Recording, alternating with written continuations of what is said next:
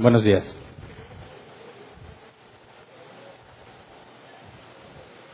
Vamos a continuar con nuestro estudio de vivir en santidad.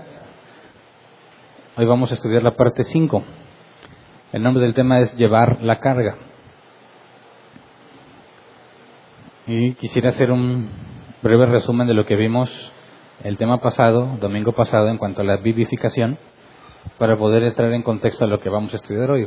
Este, bueno, esta sección de vivir en santidad es eh, secuencial, ¿verdad? Si no has visto los primeros temas vas a tener dificultad en entender los que siguen.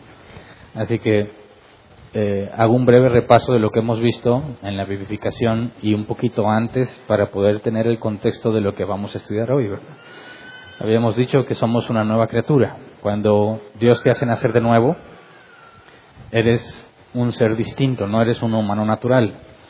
Externamente, físicamente, eres igual, pero internamente fuiste renovado. La parte espiritual fue renovada, pero sigues teniendo un cuerpo de muerte.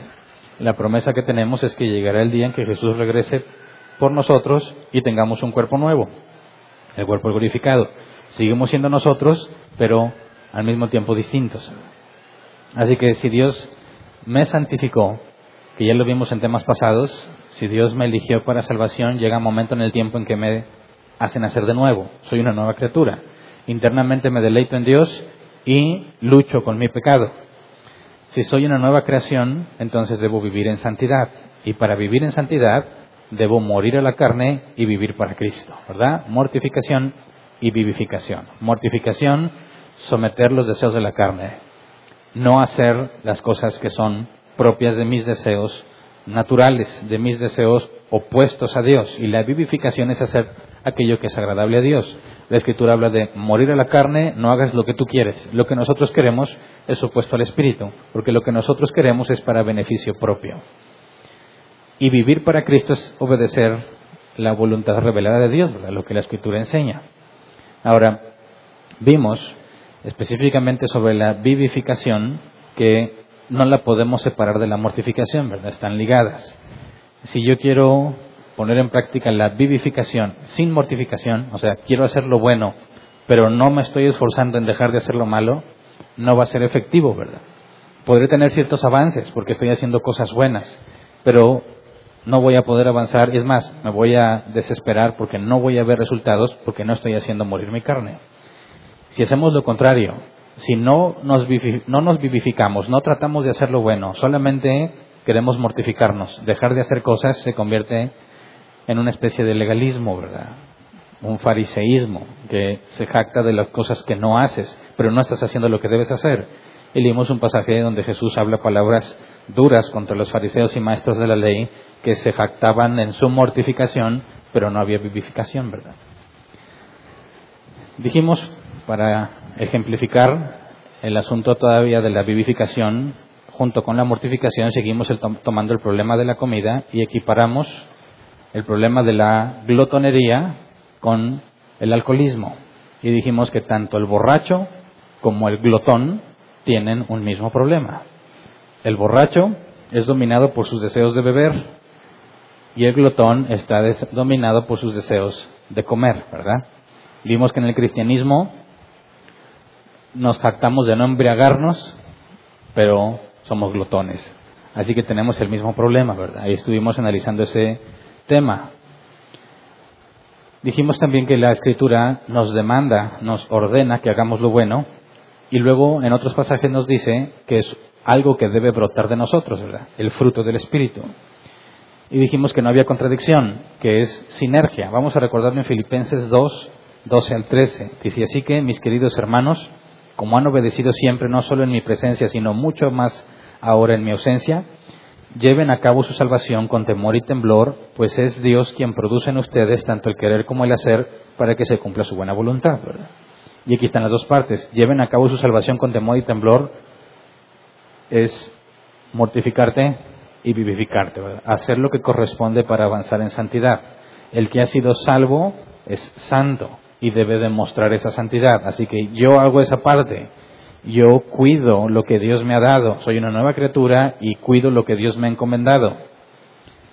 Y Dios es el que pone en mí el querer como el hacer, ¿verdad? Entonces, lo dije antes, este pasaje no habla de que puedes perder tu salvación, no, sino que la cuides. ¿Por qué? Porque Dios pone en ti el querer como el hacer, ¿verdad?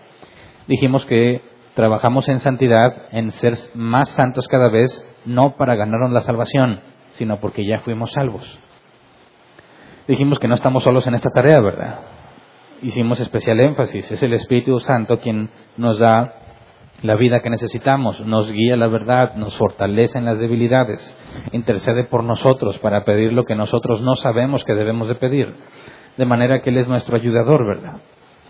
Entonces, resumiendo lo que vimos, en cuanto a la mortificación y vivificación, y el ejemplo que pusimos de la glotonería, si leemos Proverbios 23.2, esto es lo que debemos hacer al respecto. Dice, si eres dado a la glotonería, domina tu apetito. Y dijimos, es lo mismo que el Evangelio. Cuando le hablas del Evangelio a alguien y te dice, ¿qué tengo que hacer para salvarme? Arrepiéntete. ¿Verdad? Oye, pero es incapaz de arrepentirse, lo sabemos. Pero la instrucción de arrepiéntete solo va a ser llevada a cabo, a cabo perdón, si Dios pone el querer como el hacer y la persona la voluntad de hacerlo. ¿verdad? Si Él dice, sí me voy a arrepentir, hay, hay advertencias bíblicas en cuanto a estos falsos cristianos que se esfuerzan por vivir bien, pero no han nacido de nuevo, ¿verdad? Si no le interesa, no va a caminar con los cristianos, ¿verdad? Pero se requieren las dos cosas. Así que el mandato de, si eres dado a la glotonería, domina tu apetito, presupone que eres hijo de Dios y que ya tienes lo que se requiere para hacerlo. Cuando a alguien le dices, arrepiéntete de tus pecados, presupones que Dios ya lo va, a lo va a transformar o lo transformó de manera que lo va a hacer. Cuando anunciamos el Evangelio o damos instrucciones bíblicas, se presupone que Dios está en ti y que Él es el que pone el querer como el hacer. Así que es simplemente una información de lo que debes de hacer porque ya tienes la capacidad para hacerlo. Y con eso cerramos el tema pasado. Dijimos, hazlo, no te falta nada, simplemente arrepiéntete. ¿Verdad? Ahora, cuando vamos a hablar hoy de llevar la carga, tiene que ver con este punto, con todo lo que hemos estado estudiando. Las cuatro partes anteriores son un requisito indispensable para entenderlo del día de hoy. Si vamos a llevar la carga, tenemos que entender primero este asunto de la santidad. Y antes de empezar, vamos a orar para pedirle sabiduría a Dios. Vamos, Señor, queremos rogarte que nos instruyas según tu palabra y que nos permitas conocer cada vez más lo que tú haces en nosotros y lo que nosotros debemos hacer. Enséñanos a entender la distinción la diferencia entre mi responsabilidad y mis límites. Enséñanos a buscarte a ti para luchar todos los días con nuestros deseos naturales, nuestros deseos malos, y enséñanos a caminar en santidad contigo, Señor. Enséñanos también ver y estar conscientes cada vez más de nuestros hermanos que luchan junto con nosotros para crecer en santidad. Te rogamos que nos guíes y que nos enseñes, Señor, como sabemos que es tu voluntad. Amén. Así que para entrar a este tema, quiero primero hacer una pregunta y que contesten con honestidad y no es necesario que levantes la mano. Mira, al llegar a esta quinta parte, yo quiero saber quiénes están conmigo y quiénes solo están aquí. Es decir, estos temas de la santidad, ¿te han resultado dolorosos? ¿Difíciles de aceptar? ¿Se te remueve por dentro algo? y tienes una mezcla entre entiendes pero a la vez te molesta y te da coraje? ¿Sí o no? Eso es muy importante, ¿verdad? Porque ¿qué has hecho con ese dolor? Si te ha estado doliendo, si en esta serie de hablar de santidad te ha estado doliendo, ¿qué has hecho con ese dolor? ¿Sigues conmigo o nada más estás aquí? No sé si me explico. Si has llegado conmigo hasta aquí, podemos empezar a sacar conclusiones muy importantes, que es lo que vamos a ver hoy, ¿verdad?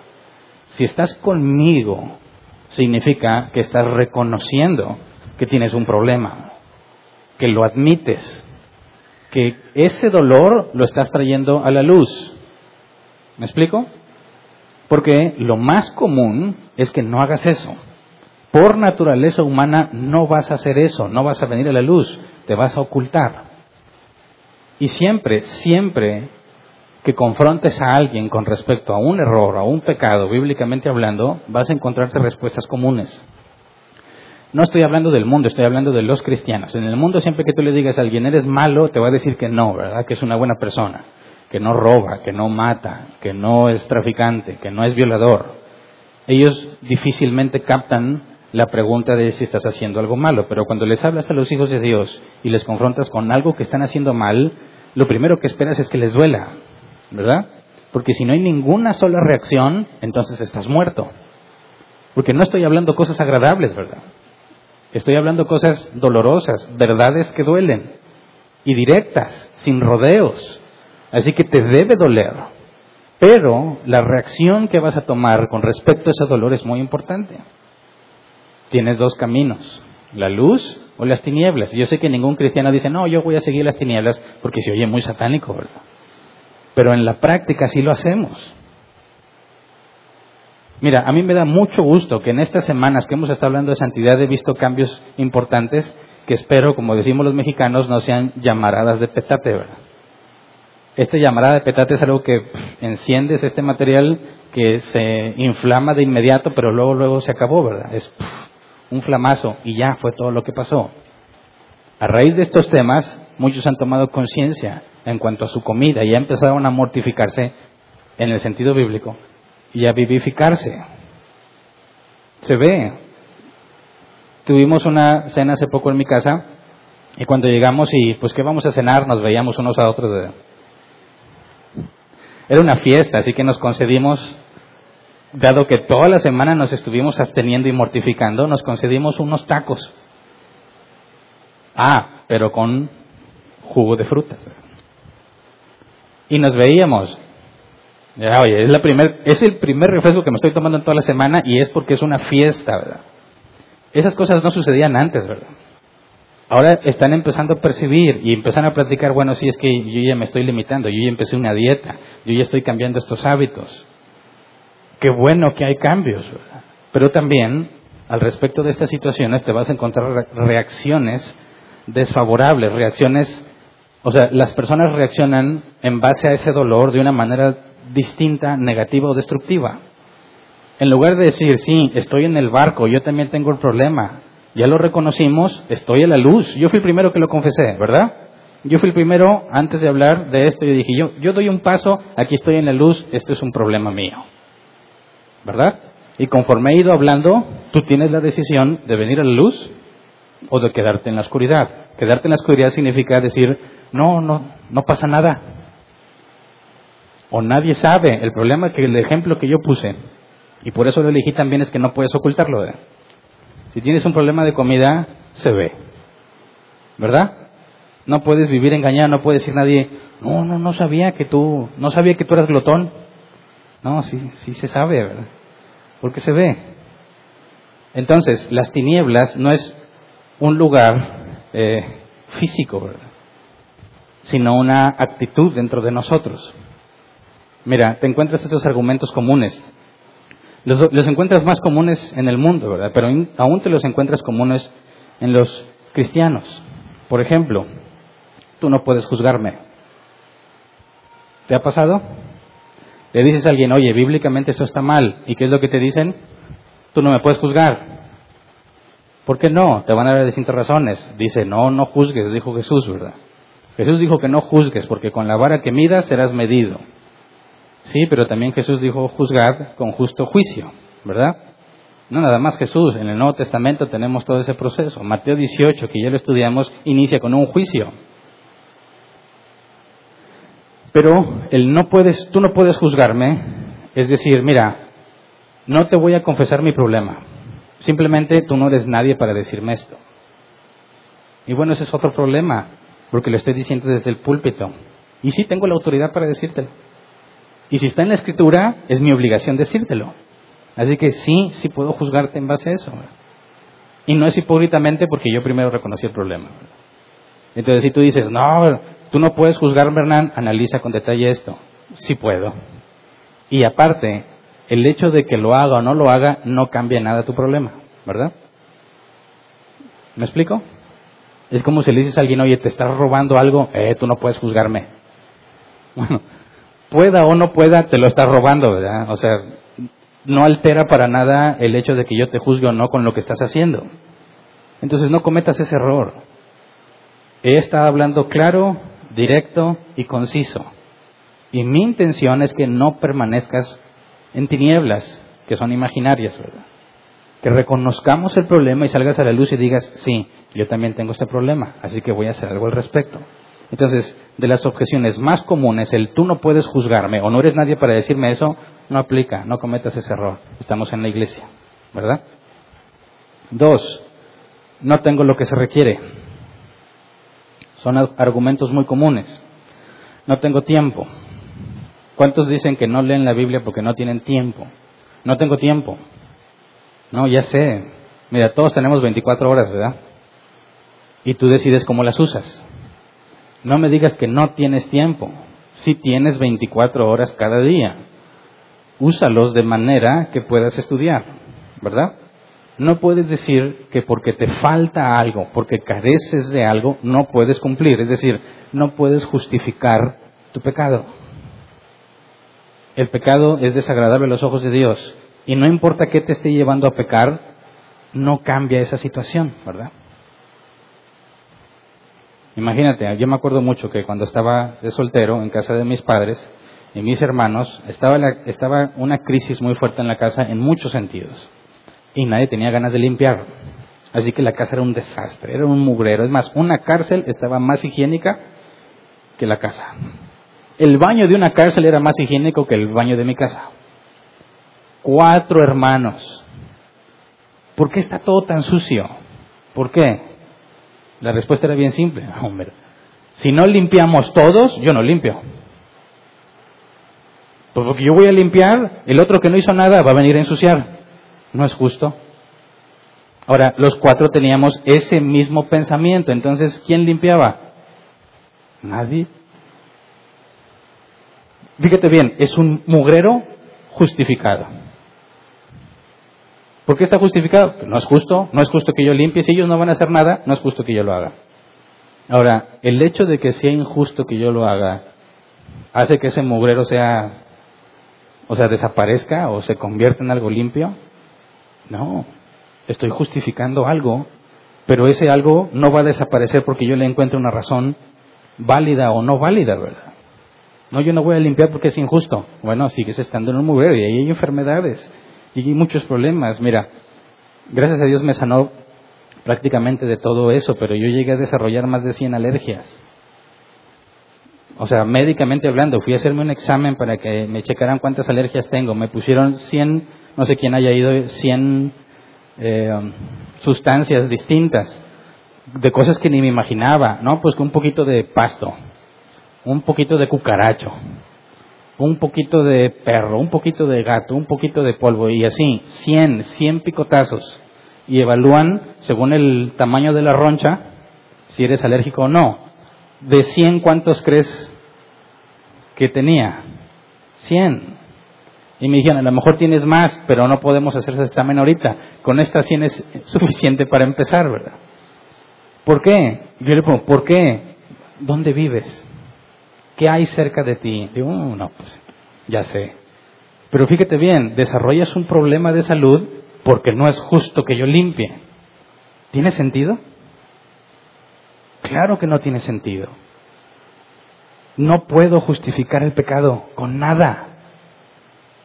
¿Sabes? Cuando estaba más joven en la preparatoria y ya empiezas a pensar, bueno, yo jugué todavía con juguetes en la secundaria, yo no sé ustedes mantuve mis carritos y todo hasta que entré a la prepa y después ya me daba vergüenza.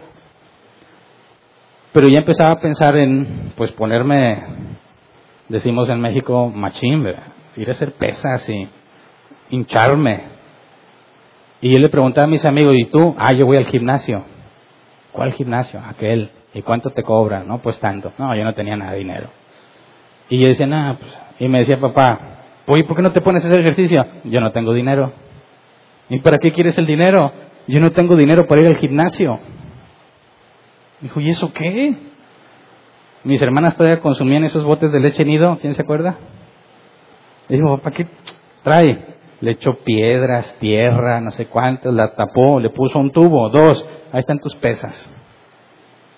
¿Alguna vez alguno de ustedes hizo algo así? ¿necesitamos dinero? No, no necesite dinero. Como quiera, no hice pesas. Pero mi excusa, mi justificación para no hacer lo que yo quería, que en este caso bíblicamente, para hacer lo correcto, decía, pues no tengo dinero. Salió el tema pasado. No como saludable porque no tengo dinero. ¿Mm? No hago ejercicio porque todos mis amigos son gordos. No leo la Biblia porque no me junto con cristianos. No hago lo bueno porque nadie me enseña. Justificaciones, justificaciones, justificaciones. No puedes justificar tu pecado. ¿Verdad? Tres cosas. Tú no puedes juzgarme. Tengo muchas cosas que hacer, no tengo tiempo o no tengo lo que se requiere. Por eso la base que pusimos es que naciste de nuevo, tienes el Espíritu Santo, tienes todo lo que se requiere. Lo único que te falta es arrepentirte. ¿Verdad? Así que espero, espero que no, pero seguramente sí, entre nosotros hay dos tipos de personas después de estos cuatro temas que hemos estudiado. Los que están conmigo y los que están aquí. Los que están conmigo dicen, sí, me duele y es mi problema y voy a hacer algo al respecto. Es decir, no te justificas. No buscas una excusa para tu situación. Dices, sí, esta es mi situación porque he permitido, me he permitido llegar aquí. Pero si la Biblia dice que es el Espíritu Santo el que me fortalece y que si le pido conforme a su voluntad me ayuda, entonces estás así porque quieres. ¿Verdad? Y aplica no nada más en la obesidad, en todos los demás pecados. Tienes todo lo que se requiere para que dejes de hacerlo. Y ese era el enfoque de entender los temas pasados. Se requiere que entiendas que tienes un problema. Si no, no vas a poder avanzar. No te escondas como lo hizo Adán. Génesis 3, 8 al 12. Cuando el día comenzó a refrescar, el hombre y la mujer oyeron que Dios el Señor andaba recorriendo el jardín, entonces corrieron a esconderse entre los árboles para que Dios no los viera.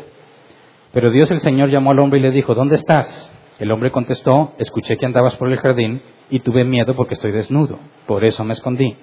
¿Y quién te ha dicho que estás desnudo? Le preguntó Dios, ¿acaso has comido del fruto del árbol que yo te prohibí comer? Él respondió, la mujer que me diste por compañera me dio de ese fruto y yo comí. Fíjate bien, es lo mismo, el mismo ejemplo que yo estoy poniendo, ¿verdad? Esta es la naturaleza humana.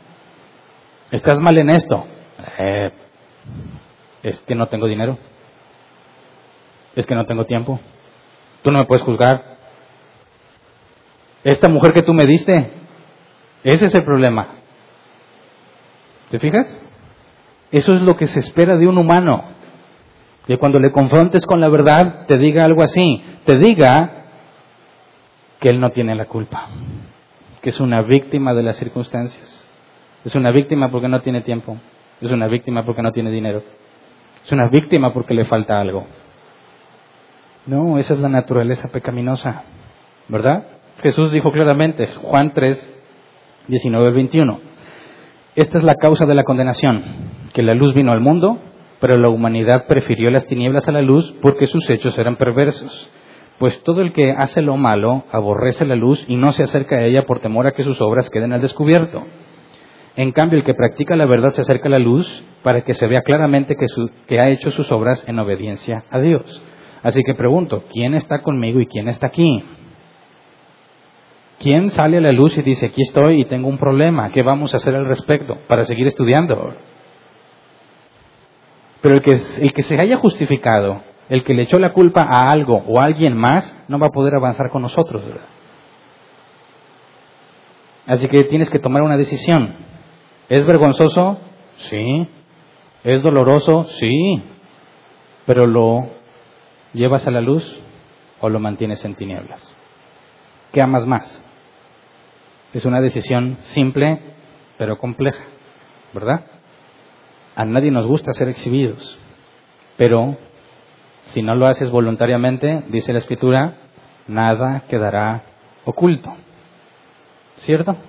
Así que el tema de hoy es para aquellos que están conmigo, los que están en la luz, los que no pretenden seguir escondiendo eso como si no fuese un problema o echando de la culpa a alguien más. El que dice, sí, aquí estoy, es mi problema, ahora qué hacemos. Ya entendí, no me estaba ni mortificando ni vivificando. No estaba haciendo ninguna de las dos. ¿Qué voy a hacer al respecto? De eso se trata el tema de hoy, llevar la carga. Pero aquí hay un filtro. Solamente aquellos que están en la luz, no diciendo aquí estoy, mira, no hay nada, no al revés. Dios le dijo a Adán, ¿dónde estás? Me escondí porque tuve miedo. ¿Te habló Dios? ¿Te hizo ver que estás mal? Bueno, di, aquí estoy. Aquí estoy. Con vergüenza y todo, aquí estoy. Tengo pecado. Área débil de glotonería, de inmoralidad sexual, lo que tú estés batallando. ¿Qué vamos a hacer con eso? La respuesta es llevar la carga. Fíjate bien, si entiendes que debes mortificarte y vivificarte cada día, ¿cómo deberían ser tus días? Si estás consciente de eso todo el tiempo, ¿cómo serían tus días? Te levantas, sabes que tienes un área débil, ¿verdad? Necesitas a Dios para luchar ese día. Tendrías que levantarte y decir, Dios, necesito que me ayudes. Necesito que me des fuerza este día. No me expongas a tentación, como Jesús nos enseñó a orar, sino líbrame del maligno. Ahora, durante el día vas a tener que tomar decisiones y vas a ser tentado. Y tendrías que hablar con Dios y decirle, Dios, guárdame de cada una de estas cosas. Ayúdame a decir no. Cámbiame de manera que no haga lo que sé que no debo de hacer. Al final del día, cuando llegues a tu casa, tienes dos opciones, o avanzaste en santidad, o caíste, o aún retrocediste. Y tendrías, en cualquiera de las dos, si te fue bien, estarás contento. Y tendrías que decirle, Dios, gracias porque me ayudas este día. Gracias porque estuviste conmigo. Si no te fue bien, tendrías que decirle, Señor, perdóname. Perdóname porque te fallé. Perdóname porque no resistí. Ayúdame, te lo suplico. En la mañana tendrías que buscar a Dios. Durante el día tendrías que buscar a Dios. Al terminar el día, tendrías que buscar a Dios. Ahora dime, ¿cómo es que hay cristianos que no oran? ¿Qué significa eso? ¿Cómo es que hay cristianos que no tienen necesidad de orar? Dicen, no, todo está bien. ¿En serio? Lo único que demuestra eso es tu profunda ceguera. ¿Verdad? Está ciego si piensas que no hay por qué orar. No tiene necesidad de orar, es porque está ciego. En el mejor de los casos. Si no es que ya estás muerto.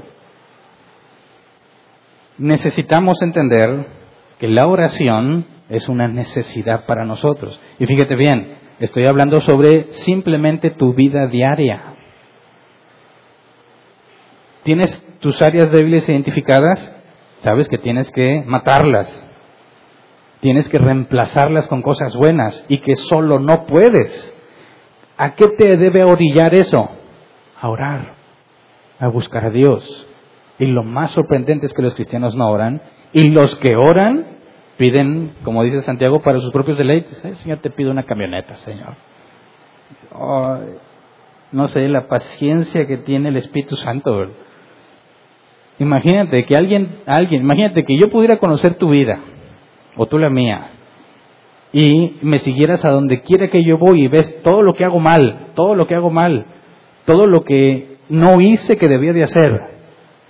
Y dices, mira este bárbaro, ya no leyó, pero no se da cuenta que lo está haciendo. Ya lo entendió, pero está ciego en lo que hace. No está haciendo lo que debería de ser, está haciendo lo que no debería de ser. Y llego al final, supongamos que te pones a orar y yo estuve contigo todo el día viéndote, yo diría, bueno, llegó el momento en que se va a poner a cuentas con Dios. Y no va a decir, Señor, yo te pido por lo que va a ser mi pareja. Tráemelo ya, Señor, tráemelo ya te pido que me des un mejor trabajo. Y dices, ay, no, es insoportable. Qué ceguera tan profunda. ¿Me explico? ¿Puede un cristiano vivir sin orar? Solo aquel que está muerto, que no tiene santidad, no la está buscando. Porque sin Dios no puedes avanzar. ¿Me explico? Ahora, si entiendes por qué la oración es importante, ¿verdad? y tu propósito todos los días es hacer morir tu carne y vivir en el Espíritu, necesitamos entender lo que Jesús dijo aquí en Mateo 16, 24. Dice, luego dijo Jesús a sus discípulos, si alguien quiere ser mi discípulo, tiene que negarse a sí mismo, tomar su cruz y seguirme. Aquí está la vivificación y mortificación. Niégate a ti mismo, carga tu cruz y síguelo.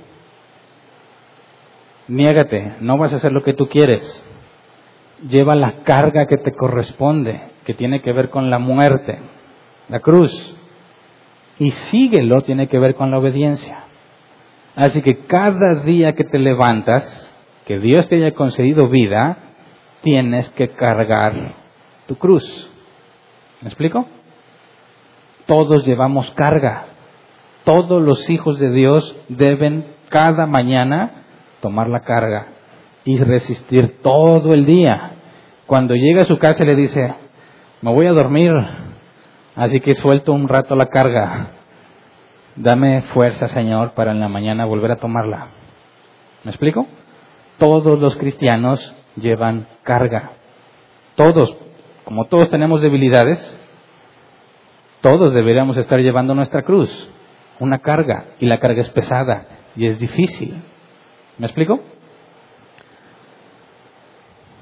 Primera de Pedro 5, 8 al 9 dice, practiquen el dominio propio y manténganse alerta. Su enemigo el diablo ronda como león rugiente buscando a quien devorar. Resístanlo manteniéndose firmes en la fe, sabiendo que sus hermanos en todo el mundo están soportando la misma clase de sufrimientos. Todos los hijos de Dios en todo el mundo están padeciendo para crecer en santidad. Aquí obviamente tenían sufrimientos mucho más difíciles que los nuestros. Eran perseguidos, prendidos como antorchas mientras estaban vivos, devorados por animales, aserrados a la mitad, decapitados, crucificados. Y les dice Pedro, esto es en todo el mundo. No todos estaban padeciendo lo mismo, pero todos están luchando. Así que esto nos lleva a una conciencia colectiva. Imagínate que aquí están los hijos de Dios reunidos y cada uno lucha cada día cada uno su propia lucha. Cada uno cuando se levanta toma su cruz y sigue a Jesús, requisito indispensable para ser su discípulo, ¿verdad? Ahora, ¿qué clase de iglesia sería, hablando de esta congregación, la iglesia de Cristo es una universal, ¿verdad? Pero hablo de la iglesia visible aquí. ¿Qué clase de congregación sería esta si todos hacen la parte que les corresponde? Si todos saben que tienen que cargar cada mañana su cruz, luchar con sus debilidades, hacer lo correcto y luego nos reunimos todos juntos. ¿Cómo deberían de ser las cosas? ¿Cómo es que la Biblia dice que Jesús santifica la iglesia? No podemos separarlo, ¿verdad? Que cada uno de nosotros formamos la iglesia, no este lugar. Así que santificar la iglesia no tiene que ver con este lugar físicamente, sino con cada uno de nosotros. Para que una iglesia sea santa se requiere que sus individuos en lo particular sean santos. Ahora, cuando los juntas y todos estamos llevando una carga pesada por las debilidades que tenemos, no puedes decir, yo sufro mucho. Tú no llevas las cargas que yo llevo. Tú no sabes cuánto yo padezco. No, lo que dice Pedro es, todos en todo el mundo están padeciendo también. Eso es muy importante que lo entendamos. Porque cuando yo vengo aquí a congregarme, tengo que tener conciencia de que todos vienen cargando algo. ¿Verdad? Y que es difícil, porque yo lo experimento y es difícil. Esta conciencia colectiva nos debe llevar a comprender que si somos uno en Cristo, eso indica que estamos en una especie de unidad en la luz. Todo el que dice, yo tengo que cargar mi cruz todos los días, reconoce que tiene debilidades, ¿verdad? Que tiene que trabajar en mortificarse y en vivificarse. Cuando tú sales a la luz y dices, este es mi problema y me estoy esforzando y hay otros igual que tú, ahí hay una unidad. Pero los que deciden quedarse en tinieblas, los que no reconocen su problema, los que no quieren que nadie se dé cuenta, se están auto aislando se están separando de los que están en la luz, porque de alguna manera han llegado a la conclusión de que si no dicen nada nadie sabe. Y lo peor es que algunos todavía se jactan. Cuando ven a los que están en la luz diciendo, aquí estoy, soy débil, ¿qué clase de cristiano es ese? ¿Se acuerdan? De la vaca y el león. Dijimos que la vaca no puede jactarse porque el trozo de carne no le es tentación, ¿verdad? No puede decir, pues, ¿qué clase de león es este? A mí la carne no me hace nada, ni me interesa. No, te falta santidad, León. Claro que no. Porque la carne no es debilidad para la vaca, ¿verdad? Fíjate bien, esta unidad es importante porque llevar la carga, bíblicamente hablando, no es una responsabilidad que debes llevar tú solo. Así que lo primero que se requiere es estar juntos en la luz y decir, tenemos un problema. Los cristianos no somos personas perfectas. somos pecadores miserables que recibieron gracia. ¿Verdad? Y ese es el primer punto. Aquí estoy en la luz. No merezco nada de lo que Dios me dio y soy un pecador. Necesito un Salvador. Él ya prometió que vendrá por mí y me dio todo lo necesario para que yo crezca en santidad, así que me voy a esforzar. ¿Quiénes están conmigo? ¿Me explico? Cuando alguien se agrega y dice, yo también tengo pecado, yo también tengo áreas débiles, vamos a caminar juntos, empieza a, funcionar el cuerpo de Cristo como debe. Jesús dijo que Él venía a los enfermos, no a los sanos, porque los sanos no necesitan médico. Y cuando hablaba de estos sanos, son aquellos que piensan que no tienen problema y que no necesitan eso son los que no quieren ser exhibidos, no quieren ir a la luz, no quieren confesar que son débiles. Y piensan que el no confesarlo les ayuda para aparentar ser fuertes. Así que no, todos los días los cristianos llevamos una carga y cuando nos reunimos, nos reunimos los que estamos llevando cargas. Y que debemos estar conscientes que los demás están batallando. Quizás en este día vienes contento porque avanzaste en la semana, otros vienen tristes porque retrocedieron pero no sueltan la cruz, la siguen cargando todos los días, confiando en que es fiel el que nos llamó, como dice la Biblia. ¿Me explico? Cuando hablamos de la unidad en la iglesia, este es el punto fundamental. Estamos creciendo, cada vez somos más y se vuelve más compleja la unidad. Primero porque no la entendemos claramente. Pensamos que la unidad es estar todos de acuerdo y eso no va a pasar. ¿Verdad? Cada uno tiene opiniones distintas y vamos a tener diferencias muy importantes en nuestro caminar cristiano, pero esa no es la base de la unidad. La primer, lo primero, el fundamento, es reconocer que eres un vil pecador que necesita la gracia para avanzar cada día. Y que eso no te dé vergüenza. Es decir, estoy aquí y tú conoces mis pecados y mis debilidades. Y que llegue otro y diga, aquí estoy, sé que tienes debilidad y yo también la tengo. Bueno, vamos a trabajar juntos. Eso es lo que dice la Escritura, esa es la base de la unidad. Filipenses 2.4, Reina Valera 60. No mirando cada uno por lo suyo propio, sino cada cual también por los, por los otros. Cuando nos reunimos aquí, dentro, bueno, fuera del concepto de la liturgia, ¿verdad? Que venimos, cantamos y luego la predicación, ok, sí, eso es importante pero tenemos que vernos tal cual somos y no perdernos en esta rutina eclesiástica, ¿verdad? De las cosas que vienes a hacer en la iglesia, porque ella a veces hay, personas que ni saben por qué. Yo vengo y canto y pues no sé, pues porque cantan ahí, ¿verdad? Y, luego la predicación y ya, como algo y me voy. No, no, no es eso. Claro que venimos a hacer eso y si tienes duda, checa en los temas de fundamentos en cuanto a la iglesia, ahí está la sección de liturgia, porque hacemos lo que hacemos. Pero el punto es que vengamos a vernos y nos veamos tal cual somos. Y que cuando veas a, tu hermano, veas que es alguien que está llevando su cruz, alguien que tiene carga.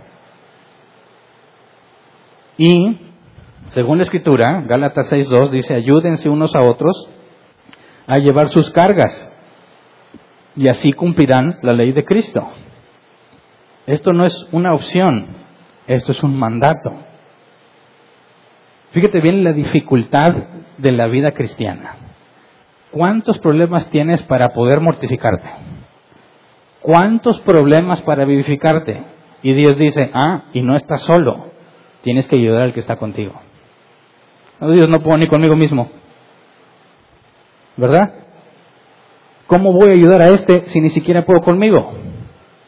Bueno, es que está la clave no lo haces en tu fuerza. Ya vimos que no puedes ni mortificarte ni vivificarte sin el Espíritu Santo.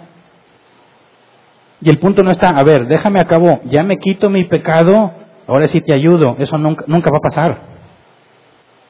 La ayuda que nos damos parte de la base de que tenemos debilidades. ¿Me explico?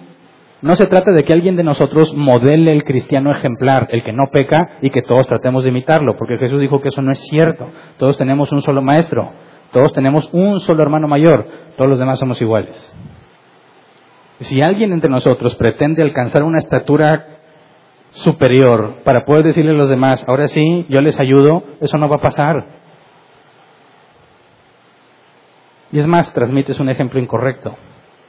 Porque en lugar de ver al cristiano como alguien débil que necesita ayuda, lo vemos como una especie de superhombre. ¿Verdad? No hay supercristianos. No hay. Y necesitamos vernos como somos. ¿Cómo podemos cumplir esto? Ayúdense unos a otros a llevar sus cargas. Sí, para empezar ni siquiera reconoce las tuyas. ¿Mm? O si te vas a poner a juzgar como la vaca león. No, si vamos a trabajar en la unidad en la iglesia, lo primero que hay que dejar por sentado es que somos unos miserables. Y ahora sí, desde la posición de miserable ves a tus otros compañeros miserables. Nadie viendo hacia abajo a los demás como si fuera superior o viendo hacia arriba al que piensa que, al que, piensa que es mejor. Todos luchamos. Y es lo primero que tenemos que tener como conciencia colectiva. Somos un grupo de pecadores miserables. En la luz, sin ocultar el pecado. Ahora, ¿cómo te ayudo? Tengo mucha carga con mis propios problemas. ¿Cómo te ayudo? ¿Cómo le hago? Si yo te digo, tú deténme mi cruz y yo te detengo la tuya, no se puede. ¿Verdad? ¿Cómo le haces para llevar tu cruz y ayudarle a él? ¿Cómo le hacemos? De eso se trata. Mira, ¿cuáles son las cargas que hay que llevar según Gálatas 6? Analicemos el contexto porque nos debe dar claridad. Sí, perdón, Gálatas 6, 1 al 5. Gálatas 6, 1 al 5 dice, hermanos, si alguien es sorprendido en pecado, ustedes que son espirituales deben restaurarlo con una actitud humilde. Pero cuídese cada uno porque también puede ser tentado. Ayúdense unos a otros a llevar sus cargas y así cumplirán la ley de Cristo.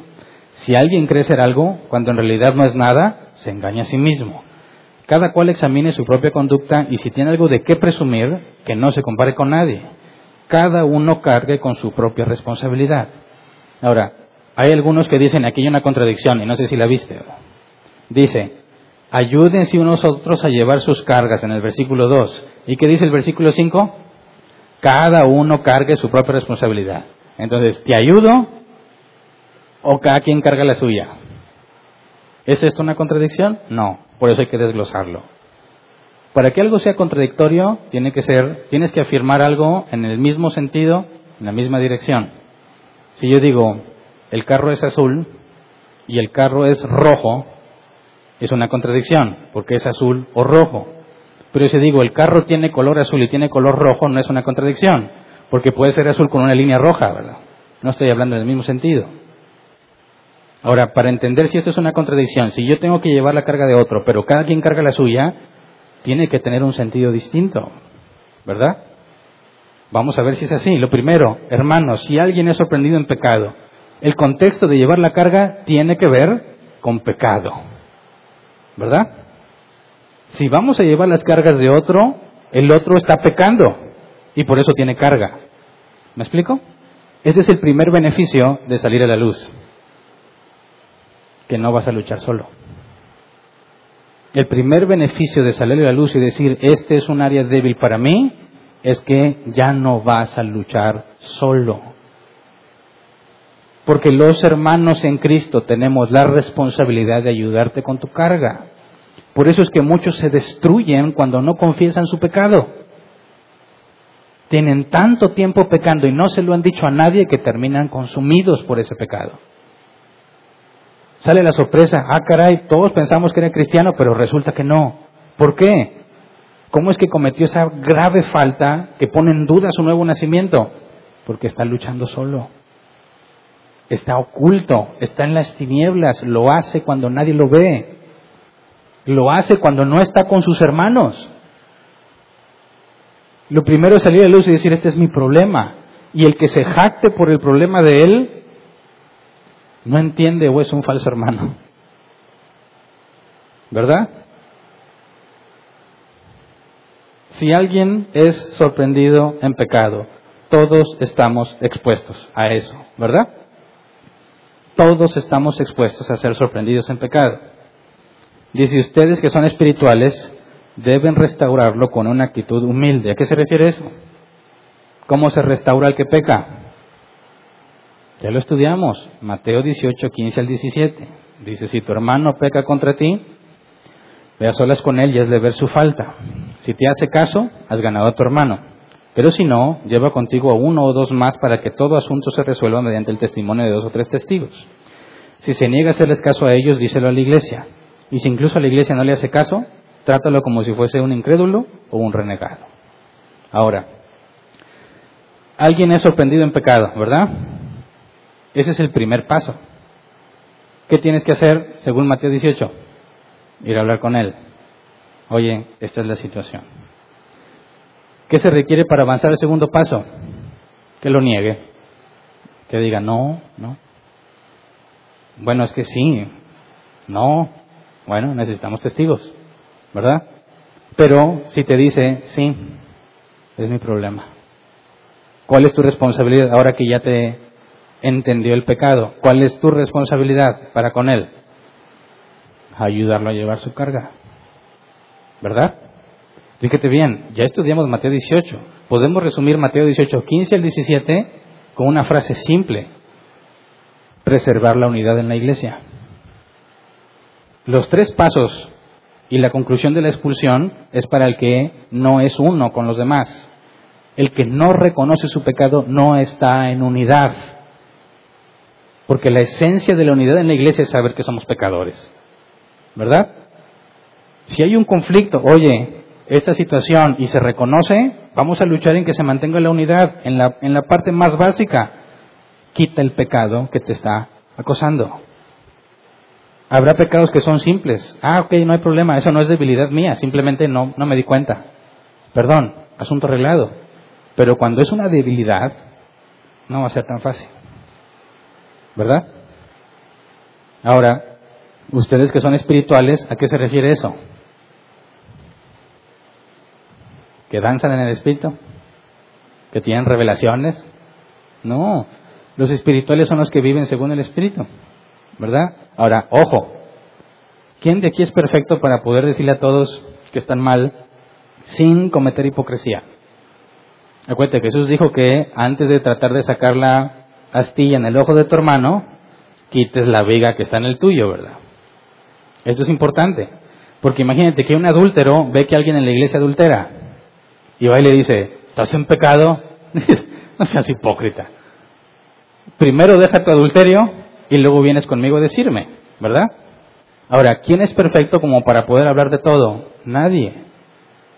Entonces hay dos condiciones, ¿verdad? Tú ves que tu hermano peca en un área en la que tú no tienes debilidad. O está pecando en la misma área que tú. Ahora, es si tu hermano pega contra ti, ve. No dice, espérame, ¿tú estás pecando o no? No, ve. Oye, pero yo también tengo ese problema. Sí. Pero pues él, está pecando, ¿yo qué le voy a decir? Acuérdate, Mateo 18 tiene que ver con la unidad. Tienes que decirle, veo que tienes la misma debilidad que yo. Trabajemos juntos. Es pecado. ¿Estás consciente? Yo estoy consciente. ¿Tú estás consciente? Sí. Vamos a llevar la carga juntos.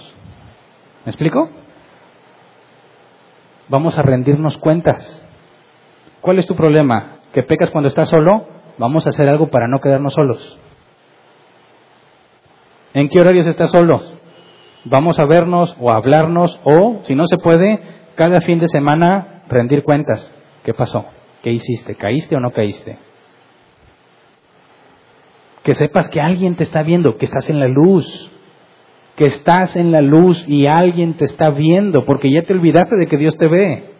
Te apoyes con tu hermano para que sea parte de la luz. Porque cuando hagas algo y tengas que ir a decirle, tienes dos opciones, o le dices, volví a pecar, o lo engañas. Y ya se vuelve más grande el problema. Estás tratando de engañar a Dios y empiezas a engañar a tu hermano que te confesó que tiene la misma debilidad que tú. ¿Me explico? Fíjate bien, aplicar Mateo 18 no tiene nada que ver con que tú seas perfecto. Partes, yo también tengo problemas, esa es la base. Hermano, ven a la luz. Eso es ir y confrontarle su pecado. Ven a la luz. Ya te vi. ¿Te vas a ocultar o lo vas a sacar a la luz para que trabajemos juntos? ¿Mm? Cuando la Biblia dice que nos exhortemos, ¿a qué se refiere? A que de la nada se diga, oye hermano, ¿cómo estás? Yo tengo una exhortación para ti. No, la exhortación es cuando alguien no sabe qué hacer o no tiene el camino claro o te pide un consejo. Exhortarnos es parte de caminar juntos. Entonces, mira, ustedes que son espirituales deben restaurarlo con una actitud humilde. Esa actitud es la que se lleva en todo el proceso de Mateo 18, ¿verdad? Y el propósito es restaurar la unidad, que ese que está en tinieblas salga a la luz. Si sale a la luz, excelente, vamos a trabajar juntos. Vamos a poner el ejemplo de la comida, que es visible, ¿verdad? No tendrías que ir a informarle a alguien. Pero supongámoslo hipotéticamente porque es el ejemplo que hemos tenido. Alguien tiene problema con eso. Oye, este, imagínate que alguien llega come, oye Hernán, pues, pues te veo muy bendecidito, ¿verdad? Digo, ya me pasó, han venido personas a visitarnos de otros lugares que habían visto los videos de árbol plantado de hace tiempo. Y cuando me vieron le dijeron, ay Hernán, te veo muy repuestito. Pues sí se siente raro, ¿verdad? ¿Comparado con quién? Con tus videos del año pasado. Ah, caray. A ver, y sí se ve la diferencia, ¿verdad? Ahora tengo dos opciones. Le digo, tú no puedes juzgarme. O le digo, no, es que no tengo tiempo. O no tengo dinero.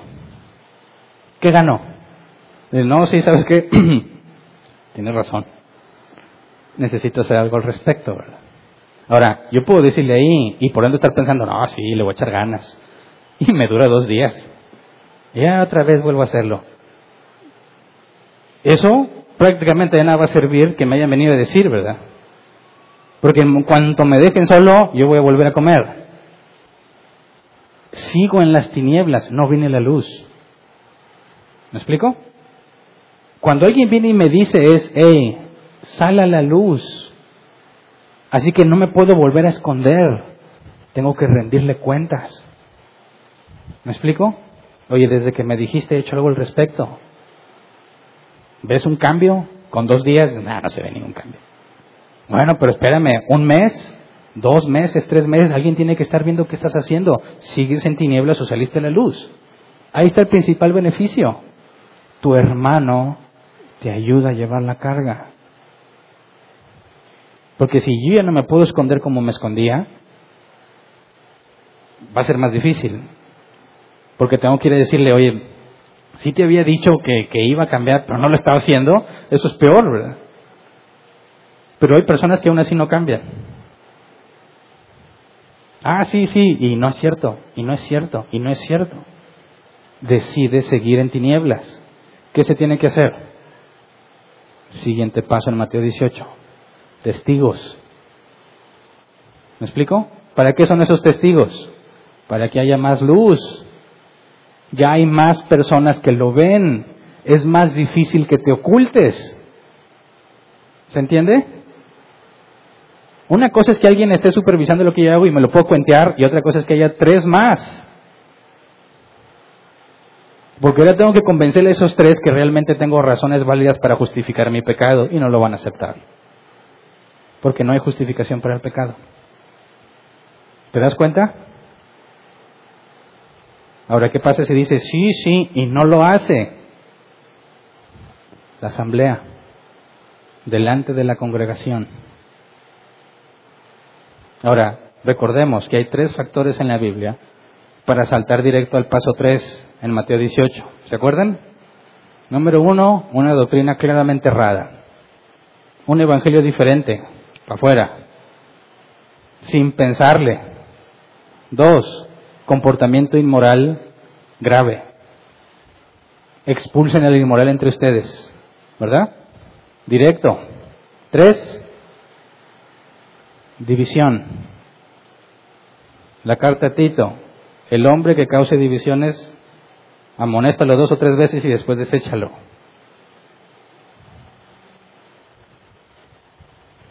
No me decís, oye hermano, estás en adulterio. No, voy a empezar a trabajar, mira, poco a poco voy a ver menos a la otra. No, no aplica ahí, ¿verdad? Es, lo dejas o vas para afuera, así de simple, porque es una falta grave. Dijo Pablo que ni aún entre los gentiles se nombra. Entonces tenemos que tener criterio, ¿verdad? Estoy hablando de cosas en las que se requiere trabajar poco a poco y no son esas faltas, ese tres tipos de falta grave llegas al tercer paso por una falta que no es muy grave, eso ya indica que tú quieres estar en tinieblas. Y es la última esperanza para hacerte ver que tienes que salir a la luz. Salir a la luz es decir, aquí estoy, lo necesito, enséñame a controlarme porque no puedo. Esa es parte de la disciplina que dice la Escritura, la disciplina que pone el Señor. Y es puesta también por medio de los hombres, con la autoridad que Dios ha dejado en la iglesia, los ancianos dado que no puedes contigo mismo, te tienen que poner ciertos requisitos para que te mantengas en la luz, porque en cuanto estás en tinieblas tantito, vuelves a pecar. Hay que traer la luz ya y se entera toda la iglesia. Todos lo saben ahora, estás expuesto totalmente, ¿te vas a atrever a seguir buscando la oscuridad? Si después de eso te atreves, dice Jesús, tenlo por gentil y publicano. No es nuestro hermano vete de aquí. ¿Por qué? Porque persistes en vivir en oscuridad. ¿Cómo podemos tener unidad contigo? ¿Cómo podemos ser uno si persistes en estar en oscuridad? Por eso la base es la luz. ¿Me explico? Ahora, llevar las cargas, según Gálatas, si alguien es sorprendido en pecado, ustedes que son espirituales deben restaurarlos con una actitud humilde. Pero cuídese cada uno porque también puede ser tentado. O sea, aguas, ¿verdad? No te jactes porque él cayó ahí. Tú tienes otras áreas en las que puede ser tentado. Ayúdense unos a otros a llevar sus cargas. La palabra cargas, bastazó. Levantar, llevar o soportar, según la concordancia Strong. El diccionario Tayers dice así. Levantar con las manos. Poner algo sobre ti para llevarlo mientras lo cargas. Y ahí está la ilustración de Jesús. Quien quiera ser mi discípulo, tome su cruz cada día y sígame. ¿Te das cuenta? Está hablando de alguien que dijo, sí, estoy en pecado, tengo una enorme carga que llevar. ¿Cuál es mi responsabilidad? Te ayudo. ¿Cómo te ayudo? Si yo tengo la mía. Ya dije, no le puedes decir, bueno, aquí dejo un poquito la mía y ahora te ayudo a ti, ya estás en pecado porque soltaste tu cruz. ¿Verdad? ¿Cómo le hacemos? Nos apoyamos y la cargamos juntos. ¿Me explico? Ninguno de las dos suelta su cruz, pero nos apoyamos, nos rendimos cuentas. Me tienes que confesar lo que estás haciendo y yo te lo confieso a ti. De esa manera no me voy a poder ocultar. Cuando metes a los testigos, si son dos o tres, ya tienes a cinco, cada uno cargando su cruz, pero ayudando a los demás. ¿Me explico? Dice, y así cumplirán la ley de Cristo. ¿Cuál es la ley de Cristo? Pablo nos lo dice en el capítulo anterior, Gálatas 5:14. En efecto, toda la ley se resume en un solo mandamiento, ama a tu prójimo como a ti mismo. Jesús dijo que se resumía en dos, ¿verdad? Pero en el contexto de Gálatas, dado que ellos querían obedecer la ley para ganarse el Señor, dice, no, se trata en cómo tratas a tus semejantes. Y que no es una contradicción, están haciendo enfoques distintos. Toda la ley se resume en un solo mandamiento, ama a tu prójimo como a ti mismo. Y sabemos que este amor es ágape, ¿verdad? Por decisión, no es una emoción, no es algo que sientes, es algo que decides. Juan 13, 34, 35, palabras de Jesús, este mandamiento nuevo les doy, que se amen los unos a los otros. Así como yo los he amado, también ustedes deben amarse los unos a los otros.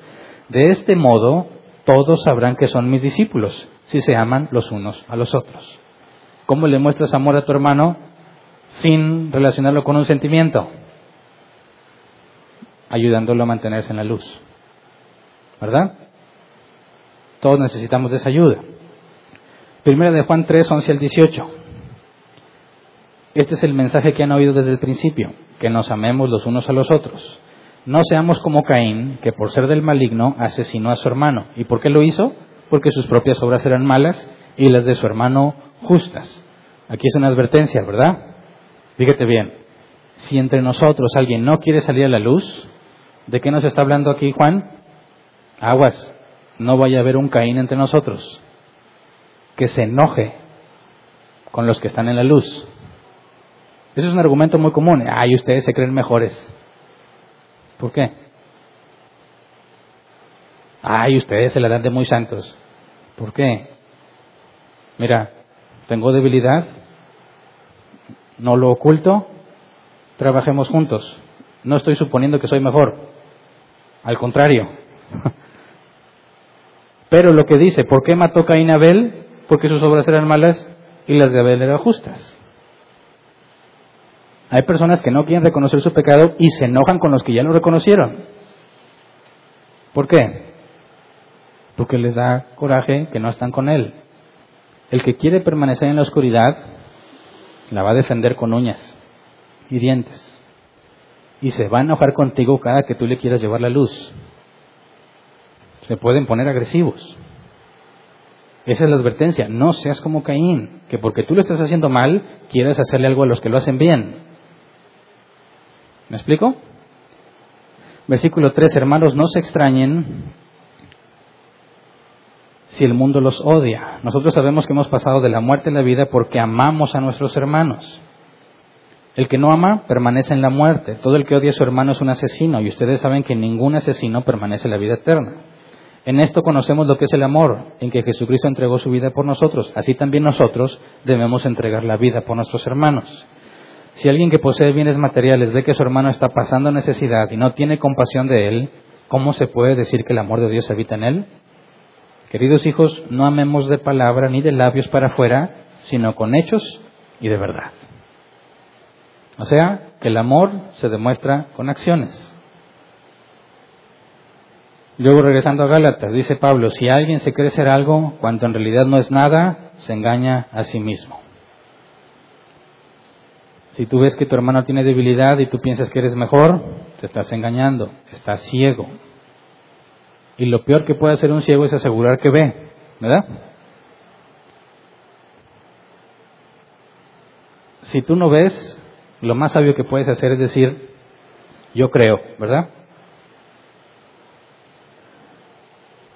Si te jactas en lo que tú mismo ves, estás siendo sabio en tu propia opinión. Dice, cada cual examine su propia conducta y si tiene algo de qué presumir, que no se compare con nadie. Ahora, la palabra presumir en nuestro idioma tiene un contexto negativo, ¿verdad? Pero no es lo que dice el original. La palabra original es cauquema y tiene un sentido positivo y un sentido negativo. Fíjate, cada cual examine su propia conducta. ¿Qué estás haciendo tú? Si tienes algo de qué presumir, no te compares con nadie. Ok, me examino a mí mismo. Debo encontrar áreas débiles. Todos, ¿verdad? pero quizás no encuentre tantas áreas débiles como otros. Ahora, ¿eso es algo que deba presumir? Bueno, en nuestro idioma no, pero en griego sí, porque la palabra presumir se traduce como exultación. Y cuando yo vi exultación dije que se habrán equivocado, no es exaltación, pero no, es exultación. Así que busqué en un diccionario que es exultación. Y dice el diccionario que es la manifestación de gran alegría o satisfacción por haber realizado algo. Y dice el, diccionario Helps de la palabra en griego, lo que se traduce como presumir es exultación. En sentido positivo, cuando uno se exulta en Dios. En sentido negativo, cuando uno se exulta en sí mismo. O sea, yo puedo ver hacia adentro y ver que Dios me ha permitido avanzar y me puedo sentir contento. Esa es la exultación en Dios sabiendo que me ha ayudado y que he avanzado. Pero la exultación que menciona aquí Pablo es esa, ¿verdad? Si tienes de qué presumir, no te compares con nadie. No te está hablando de algo negativo, te está hablando de algo positivo. Si tú ves hacia adentro y ves que estás avanzando, alégrate, qué bueno, pero no te compares con nadie. Al momento en que yo me compare con el otro, ya es una exultación negativa. Porque en lugar de agradecerle a Dios por lo que ha hecho en mí, voy a decir, uy, yo soy mejor que Él. Y ya lo centraste en ti. ¿Me explico? Que cada uno cargue con su propia responsabilidad. ¿Has conocido personas que te piden ayuda, pero se acomodan? ¿Alguna vez le ayudaste económicamente a alguien que estaba en dificultad y luego ese que le estabas ayudando se acomodó, como decimos acá en México, hizo concha? ¿Qué hora está esperando que le traiga su ayuda? Siempre, ¿verdad? Oye, déjame te ayudo y le ayudo esa semana. Y luego la otra semana, ah, déjame le ayudo otra vez. Y ya está muy mono esperando que venga la tercera semana. Y si no fuiste, ¿qué pasó, hermano? ¿Me quedaste mal? ¿Cómo que te quedó? Pues mira, cada semana me traías ayuda, ya no me ayudaste. Oye, pues es que no es mi obligación. Uh, ¿dónde está el amor en Cristo? Dice, si tú ves a tu hermano en necesidad y tienes con qué ayudarle y no le ayudas, estás mal. No, por eso, gracias a Dios, Pablo pone aquí, cada uno cargue con su propia responsabilidad. Una cosa es que yo te ayude y otra cosa es que quieras que yo la cargue. ¿Me explico? Nadie puede decir, no, pues mira, yo no avanzo en santidad porque Hernán no me enseña. Si no, no, yo te ayudo, ¿verdad? Pero la responsabilidad es tuya. Es como cuando estábamos en doctrina errada. ¿Por qué tenías doctrina errada? Porque me enseñaron mal. No es cierto. Por negligente, por eso, que no lees la Biblia. La responsabilidad es tuya. Que otros te ayuden es un extra. Pero es tu responsabilidad. Así que, si vamos a aplicar Mateo 18, estás dispuesto a llevar la carga, ¿verdad? Si la reconoce, si sale a la luz. ¿Cuántos están conmigo y cuántos están aquí? Estamos creciendo. Cada vez es más complicado mantenernos en unidad. Necesitamos asegurarnos que todos estemos en la luz en lo más básico. Que nadie venga aquí con una actitud de superioridad, con una actitud fariseica. Que nadie venga ni a tratar de convertirse en un ídolo ni a idolatrar a alguien. Porque si tú pones a alguien encima del estándar de lo que dice la Biblia, que es un humano, tú estás cometiendo pecado de idolatría. Y si tú, si tú permites que hagan eso contigo, tú estás haciéndolo pecar de idolatría. Todos tenemos las mismas fuerzas en nuestra naturaleza humana, el mismo Espíritu Santo en nosotros, pero no las mismas debilidades. Cada uno de nosotros va a enfrentar cosas distintas, todos, y necesitamos reconocerlo. Así que, Eclesiastes 4, 9 el 12, que normalmente se le aplican a las parejas en matrimonio, dice, más valen dos que uno, porque obtienen más fruto de su esfuerzo. Si cae el uno, si caen, perdón, el uno levanta al otro. Hay de aquel que cae y no tiene quien lo levante. Si dos se acuestan juntos entrarán en calor. Uno solo como va a calentarse. Uno solo puede ser vencido, pero dos pueden resistir. La cuerda de tres hilos no se rompe fácilmente. Esto siempre lo relacionan con los matrimonios, sobre todo porque se acuestan juntos, ¿verdad? Pero el contexto no está hablando de un matrimonio, ¿verdad? Si estás en un lugar desértico y llega la noche, tienen que dormir juntos, pero no revueltos, para mantener el calor. Ese es el beneficio de pertenecer a una congregación bíblica donde hay luz, donde el pecado se habla directamente y se exhibe, puede haber luz. Y si estamos en la luz, dos somos mejor que uno. No vas a enfrentar tú solo el pecado. ¿Me explico? Santiago 5, 19 al 20. Hermanos míos, si alguno de ustedes se extravía de la verdad y otro lo hace volver a ella, bueno, si alguno de ustedes de verdad y otro lo hace volver a ella, recuerden que quien hace volver a un pecador de su extravío, lo salvará de la muerte y cubrirá muchísimos pecados. ¿Sí se entiende cómo haces esto? Llevando la carga junto con él. Si tú me ayudas y buscas que yo permanezca en la luz y evitas que yo permanezca oculto en mi pecado, me estás dando vida. ¿Verdad? Si yo hago eso contigo, te estoy dando vida. Cuando tú vayas con alguien más, puede que se enojen, ¿verdad? Puede que se enojen. Pero ¿cuál es nuestra responsabilidad? Traer luz. Por último, Juan 17, 15 al 23. La oración sacerdotal de Jesús antes de morir. Jesús dice que esta unidad es testimonio para el mundo. No te pido que los quites del mundo, sino que los protejas del maligno. Ellos no son del mundo como tampoco lo soy yo. Santifícalos en la verdad. Tu palabra es la verdad. Como tú me enviaste al mundo, yo los, también, yo los envío también al mundo, y por ellos me santifico a mí mismo, para que también ellos sean santificados en la verdad. No ruego solo por estos, ruego también por los que han de creer en mí, por el mensaje de ellos, para que todos sean uno. Padre, así como tú estás en mí yo en ti, permite que ellos también estén en nosotros, para que el mundo crea que tú me has enviado. Yo les he dado la gloria que me diste para que sean uno, así como nosotros somos uno. Yo en ellos y tú en mí Permite que alcancen la perfección en la unidad y, y así el mundo reconozca que tú me enviaste y que los has amado a ellos tal como me has amado a mí. Ahora, ¿a cuántas personas conoces como para tener esta unidad entre nosotros? ¿Qué clase de unidad tienes? Que nos juntamos a comer no es la unidad bíblica, ¿verdad? Que nos vamos a pasear juntos no es la unidad bíblica. Que coincidamos aquí en las reuniones porque aquí nos congregamos no es la unidad bíblica. ¿Te llevas con alguien como para mantenerlo en la luz? ¿Lo conoces tanto como para saber sus debilidades? ¿Estás ayudando a alguien a llevarle sus cargas? ¿Sí o no? Si no lo estamos haciendo, estamos mal, ¿verdad? ¿A quién estás ayudando? Ese es el problema. Todos pecamos, ¿verdad? ¿Cómo es que no estamos ayudando a nadie? ¿Mm?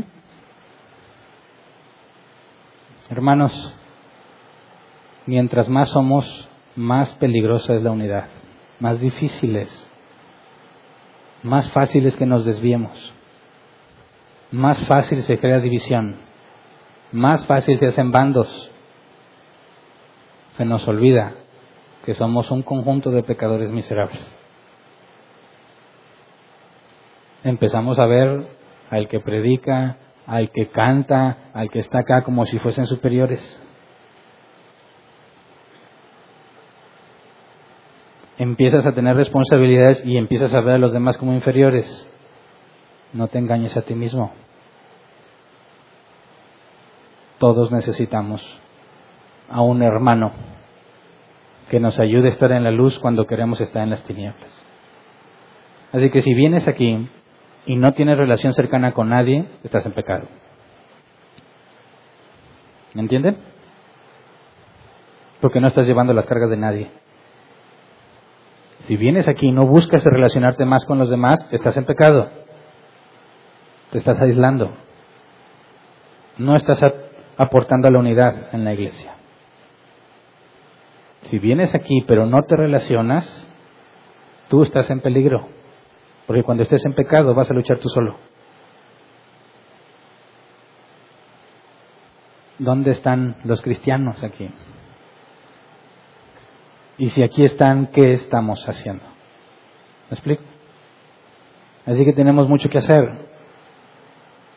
Y no esperes que alguien venga de la nada a decirte, oye, tengo este pecado, ¿me ayudas? No.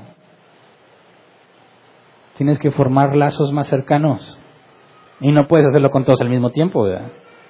Pero no hagas esto. Si ya encontraste tu grupito y luego ahí te quedas y ya no sales de ese grupito, también eso es pecado. Tienes que buscar conocerlos a todos en la medida de lo posible más allá de un simple hola, más allá de un simple comamos algo.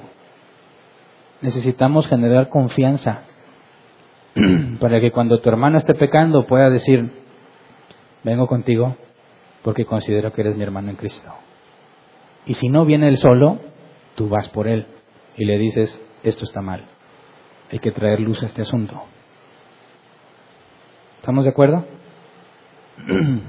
como miembros de la iglesia, los que sean miembros de la iglesia, es nuestra obligación, ¿verdad? Es algo de lo que aceptas al ser miembro, la responsabilidad de usar Mateo 18 y de que te lo apliquen, ¿verdad? Ahora, Vamos a ponernos de pie y vamos a orar, por favor.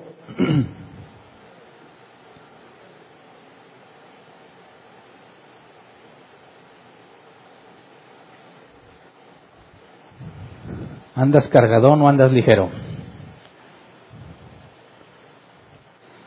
En ambos casos hay que ayudar a los demás, ¿verdad?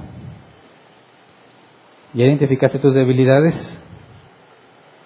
¿Ya viste a otro que las tiene? Si tú estás batallando con las tuyas, ve con el que sabes que las tiene y trabajen juntos. Por favor, entiende que el modelo de Moisés en el desierto no es el modelo de la iglesia. ¿Me explico? ¿Qué hacía la gente cuando quería saber algo o arreglar algo con Dios en el tiempo de Moisés? Iba con Moisés. Jetro le tuvo que decir, no es así, ¿verdad? Divide distintos jueces. Bueno, en la iglesia eso no es así. Si tienes debilidad y todos quieren venir conmigo, no voy a poder. ¿Me explico? No, es que yo quiero compartirle mi debilidad. Bueno, sí, tú y muchos otros, y no se va a poder. Tus hermanos. Dile, ayúdame. Necesito a un hermano que me ayude a mantenerme en la luz. Trágate esa vergüenza y di, esta es mi área débil. Cuando se junten a platicar, no nada más sean cosas vanas lo que platiquen, ¿verdad? Ríndase cuentas. ¿Avanzaste en esto? ¿Sigues batallando ahí? ¿No quieres salir a la luz? Por amor a ti voy a traer testigos. ¿Me explico? No es una mala intención, es al contrario.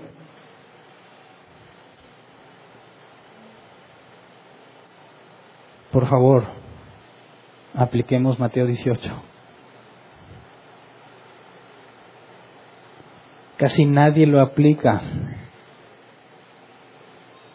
Y estoy seguro que es negligencia.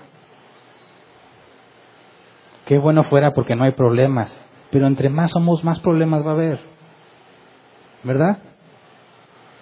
Cumple con tu responsabilidad por el bien de todos nosotros ves algo equivocado, no lo dejes pasar. Trátalo con humildad, como dice Pablo, sabiendo primero que tú eres débil. No digas, yo no me meto, eso es falta de amor. Oye, es que es muy vergonzoso, qué lástima, pero si sigue en la oscuridad va a ser peor.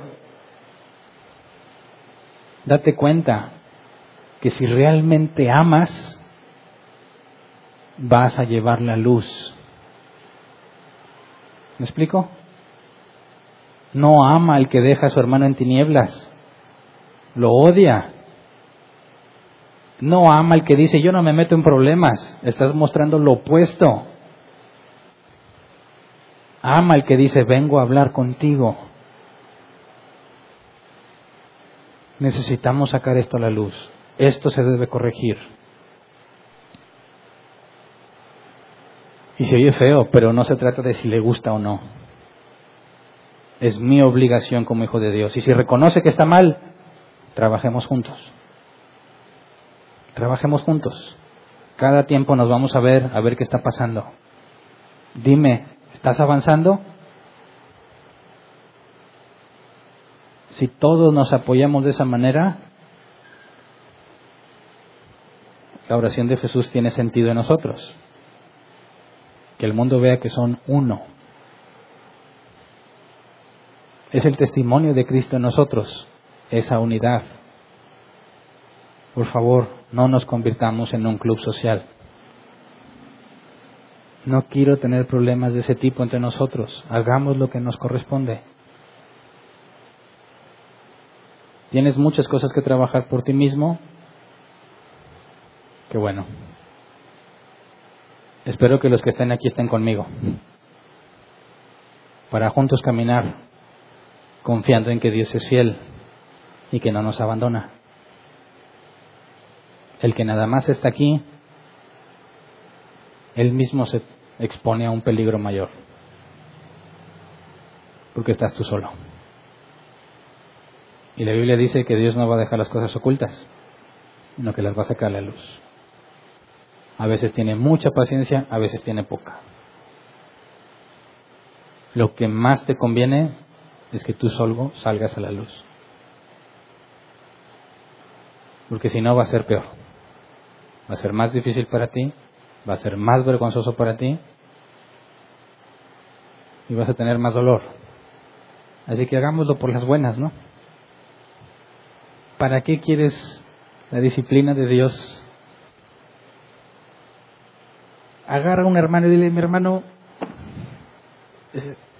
soy bien pecador. Ayúdame. Ese es el mejor camino que puedes tomar. Pero ten en cuenta que si ese hermano que te ayuda se da cuenta que no cambias, ¿qué va a hacer?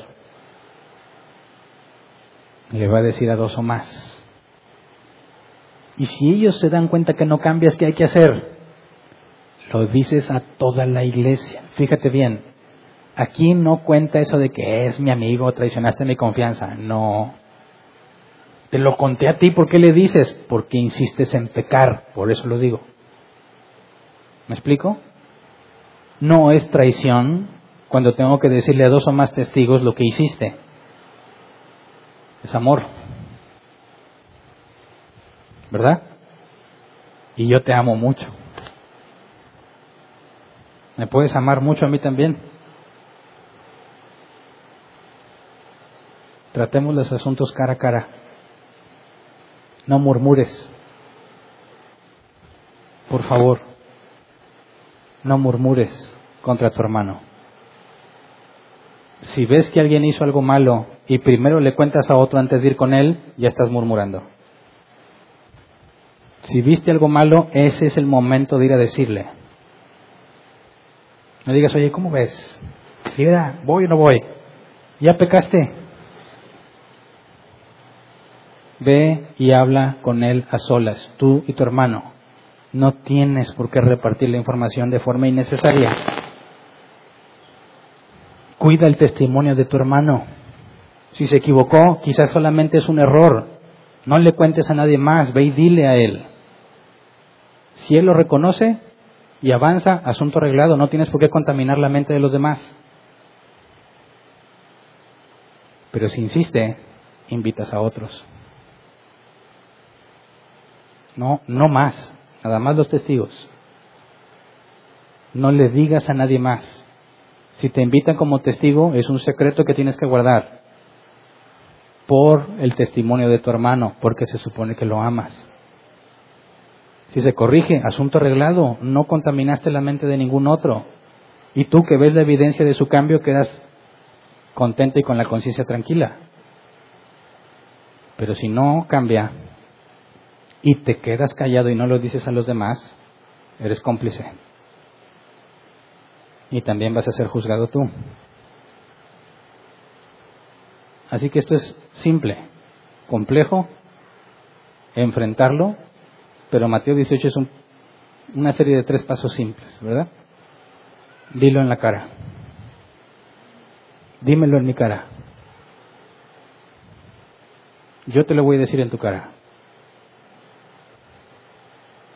No le voy a contar a nadie más hasta que hablé contigo.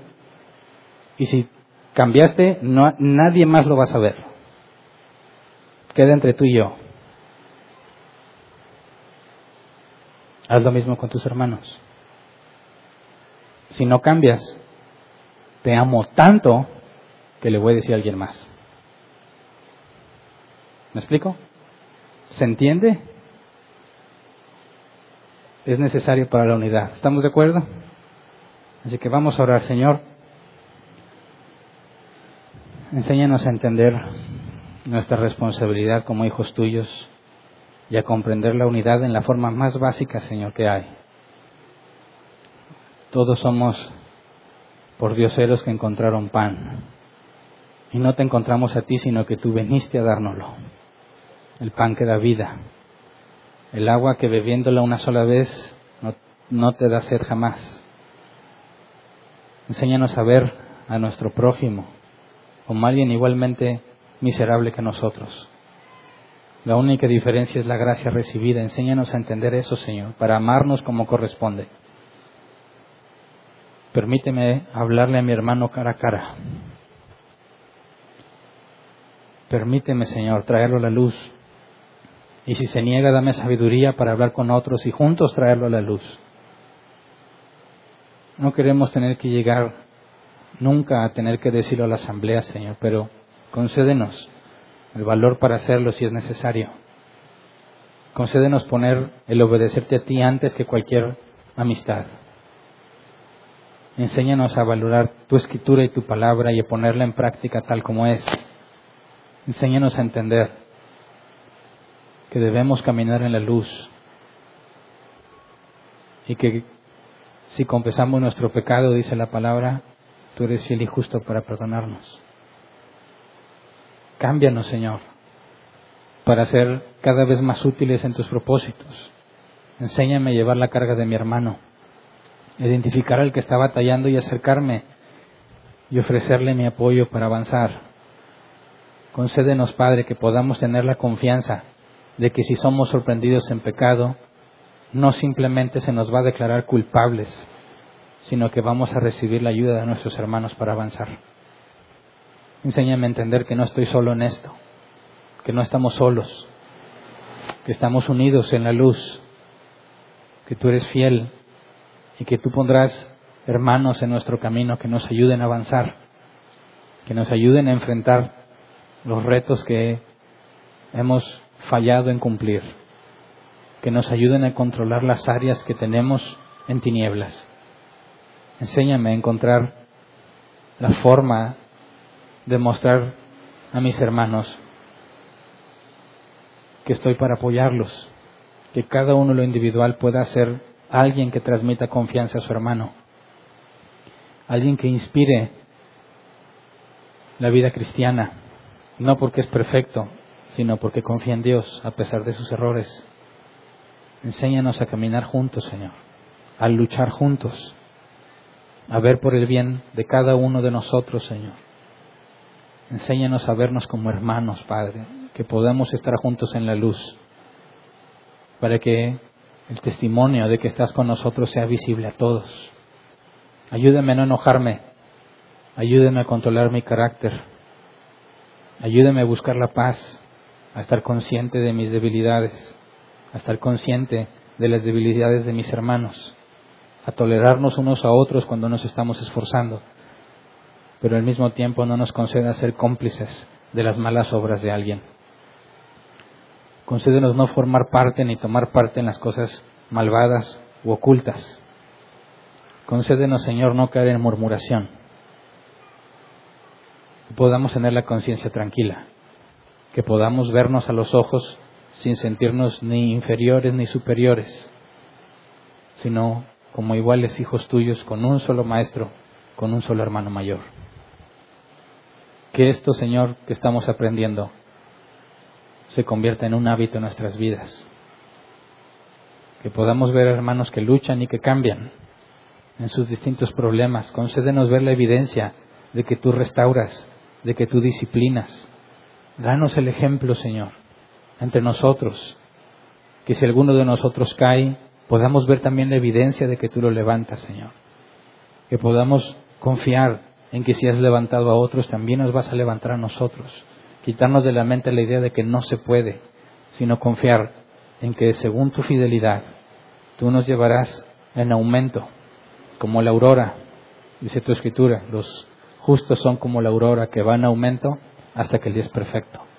Enséñanos a confiar en ti, a poner la mirada en ti, a confiar en nuestros hermanos, para que podamos luchar juntos, avanzar juntos y ver tu poder entre nosotros, Señor. Es lo que te pedimos, de acuerdo a tu voluntad, en el nombre de Jesús. Amén. Pueden sentarse.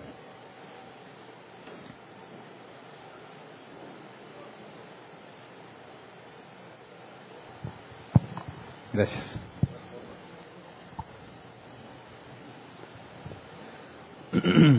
Pasamos a la sección de preguntas. 15 minutos para responder. Si Nos queda tiempo, respondemos preguntas en línea. Si tienes una pregunta, levanta tu mano y te llevan el micrófono. Por favor, hazla concisa, relativa al tema.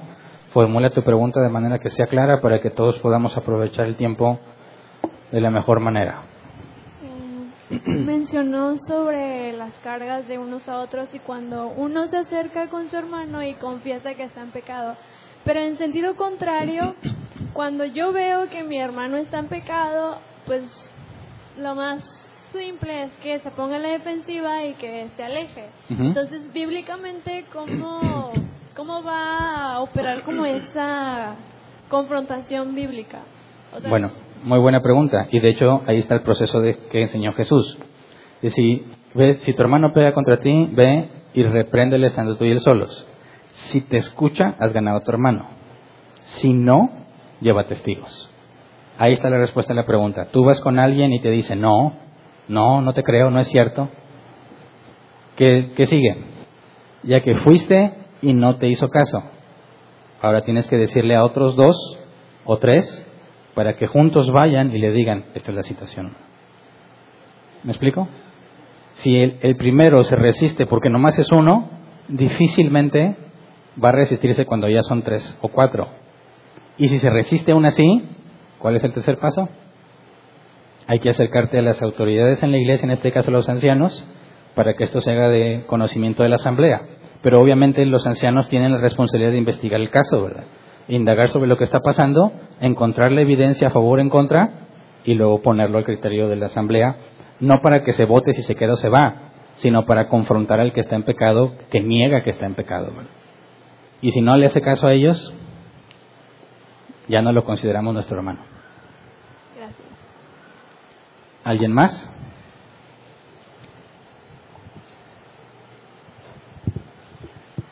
Bueno, bueno, buenas eh, tardes. Buenas tardes. Hernán, yo tengo una duda eh, y es con relación a la comida. Digo, a lo mejor no se ve que yo como mucho, pero como mucho. Eh, ayer me, antier me Bendecido eres tú. Sí, la verdad es que antier me eché unos tacos, ayer me eché un carne asada, hoy voy a comer carne asada otra vez.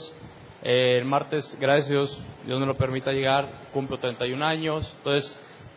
¿Vas a comer pastel? Sí, o sea, definitivamente pues como, como mucho. Además, tengo una dieta bastante, pues, de papas, galletas y, muchas cosas, ¿no? Eh, entonces, pero pues la verdad mi cuerpo no lo refleja, ¿no? No refleja eso de que como, como mucho. Entonces, mi pregunta, mi duda es, eh, aplicado a esto que estabas comentando, eh, digo, ¿estaría yo en pecado por comer de la manera en la que estoy comiendo? Digo, en mi caso muy particular, ¿verdad? La escritura dice, todo me es lícito, mas no todo conviene. Todo me es lícito, mas no todo edifica. Ahora, si tú te das cuenta que tienes un desorden alimenticio, aunque no sea visible, sabes que no estás administrando bien tu cuerpo, ¿verdad? Y aunque no haya un factor visible, te estás dañando por dentro. Y yo lo comenté el tema pasado, hay muchas personas que no están obesas y mueren porque tienen las venas saturadas de grasa por sus malos hábitos alimenticios, ¿verdad? Entonces, si tú sabes que estás abusando o, estás dándole un mal uso a lo que Dios te dio, eso es pecado ya en esencia, ¿verdad? No estás administrando bien y debieses hacer cambios. Ahora, estando tú casado, tu primer filtro es tu esposa, ¿verdad? Si tu esposa te ve así, es la primera que debe decir, oye, hay que hacer algo al respecto. Ahora, si los dos son así, entonces ya es más peligrosa la situación porque estando ustedes dos solos, van a comer desordenadamente, ¿verdad? Necesitan invitar a alguien para que ayude a controlar la situación, ¿verdad? Primero tienes que intentarlo tú solo, ¿verdad? Si no puedes, te apoyas con tu esposa. Si también ella tiene ese mismo problema, necesitan el apoyo de alguien más. ¿Me explico? Eh, bueno, y ahorita vi que pusiste el de Proverbios eh, 23.2, si no mal no recuerdo, eh, que específicamente habla acerca de eso, de la ¿no? Eh, digo, pero mi pregunta es la siguiente, o sea, es que no entiendo ese versículo eh, porque si yo lo del contexto, no precisamente habla de eso. O sea, realmente el contexto está hablando de otra cosa, no está hablando de la glotonería en sí, está hablando de los deseos que tenemos por pensar que una persona tiene más y queremos tener lo que otra persona tiene.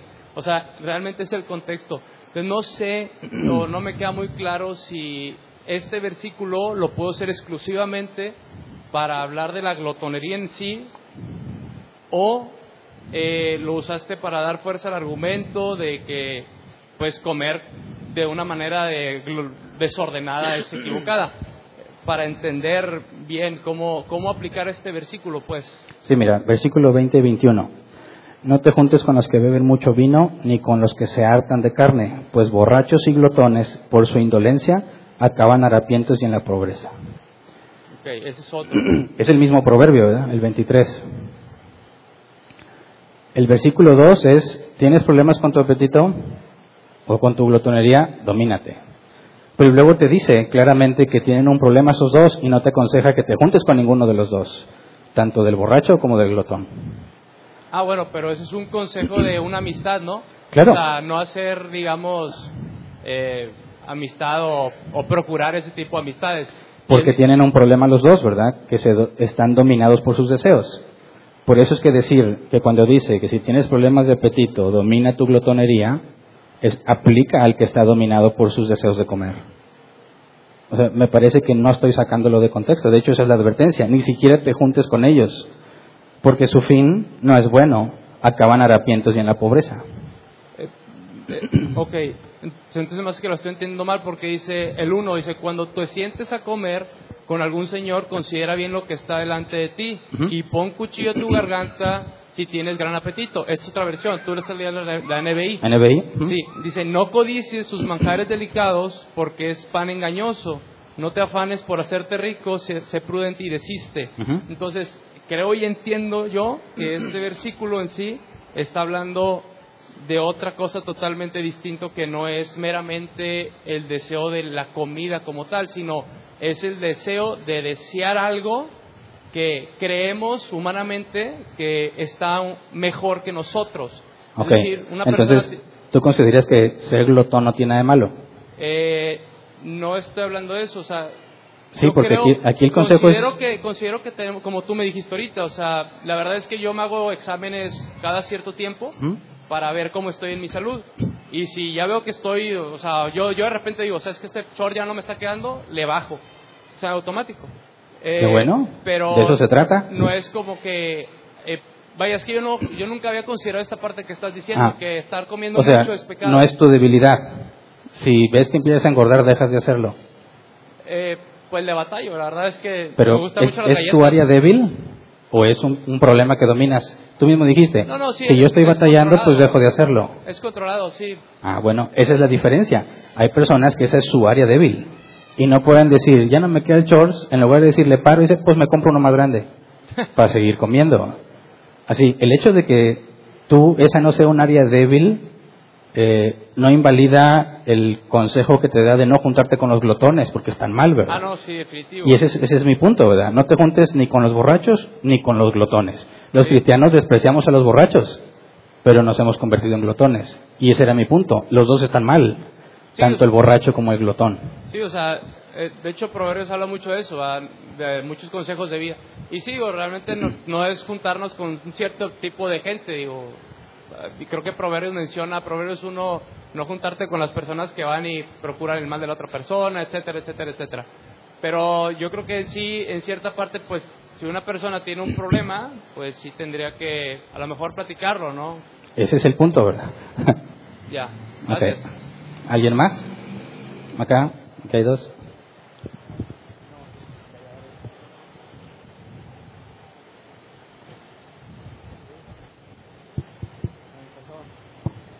Buenos días. Este, tengo una duda. Eh, sobre igual, sobre el, eh, en cuestiones de alimentos, el problema en sí no está en la complexión de la persona, sino en lo saludable que pueda ser. Es mi pregunta. Porque, uh, porque bueno, conozco muchas personas, incluso eh, que, que son muy sanas en su cuestión de alimentarse, en ejercicio, pero que son robustas. Porque en su familia tienen esa complexión. Si van y se hacen exámenes, están bien si ellos tienen una, una actividades físicas que los tienen salud. En mi caso, soy una persona flaca que tuvo problemas de bulimia. Entonces, muchos nunca lo supieron porque era, era flaca. La niña está sana porque está flaca, pero estaba completamente mal. El darme cuenta de mi problema fue muy difícil porque precisamente, bueno, de comentarios que escuché la vez pasada que decían, ah, se puede solucionar reduciendo tu manera de comer, come la mitad o menos de lo que comes, pero creo que es incorrecto. El nutriólogo a mí me lo dijo, que era lo que yo hacía por quererme ver bien, también fue otro comentario que escuché, que se valía por verse bien. Yo entré en una obsesión que por quererme ver bien reducía mi comida a la mitad. La fui reduciendo, reduciendo, reduciendo, caí en anemia. ¿Por qué? Porque no lo estaba llevando con control ni con un nutriólogo ni con alguien que me orientara. Entonces, creo que ahí sí hay una diferencia o sí, pues sí, se debe considerar esos puntos, ¿no? Que no precisamente una persona que sea robusta está mal, porque bien puede llevar una alimentación sana. En cambio, una placa, en este ejemplo eh, era yo, este, que estuve de los dos lados, de, de lo gordo de la placa, porque es bulimia. Entonces, es es muy, ah, sí, no, creo que no se puede juzgar desde ese punto, ¿no? Porque incluso cuando me decían, estás muy flaca, tienes que comer, come, come, come, sí, comía y comía lo que pudiera para engordar. Ahorita me encuentro en una postura donde así pueda comer lo que coma, batallo mucho para subir de peso, batallo para tener una estabilidad, incluso. Entonces, eh, en esa cuestión sí tengo eso como que, ah, no sé si se puede hacer esa aclaración o, así, porque creo que hay muchas personas que a lo mejor pueden tomar eso y verse eh, un poco robustas y decir, ¿sabes qué? Acomode lugar, tengo que reducir y ese es mi miedo, ¿no? Que las personas que queden como que con esa idea y por no tener económicamente, lo que hagan es reducir sus alimentos y vayan y caigan en una anemia eh, o a un problema más grande como el que era el que yo estaba pasando. Sí, bueno, mira, desde la primera dije, yo voy a hablar de la obesidad porque es el problema más común de los mexicanos. Y obviamente hay excepciones, ¿verdad? Esas excepciones no las puedes tratar de la misma manera. Y salió una pregunta, bueno, ¿qué pasa a los que tienen problemas en la tiroides y eso? Ah, bueno, es una situación que ellos no está en sus manos cambiar, pero ellos tienen otra área débil entonces, ¿verdad? O sea, el punto del problema es tu deseo desenfrenado, tu mal deseo no controlado. Y tu mal deseo puede ser comer en exceso o no comer, pero sigue siendo un mal deseo. El punto es, no podemos decir que en un sentido general la apariencia es el medidor.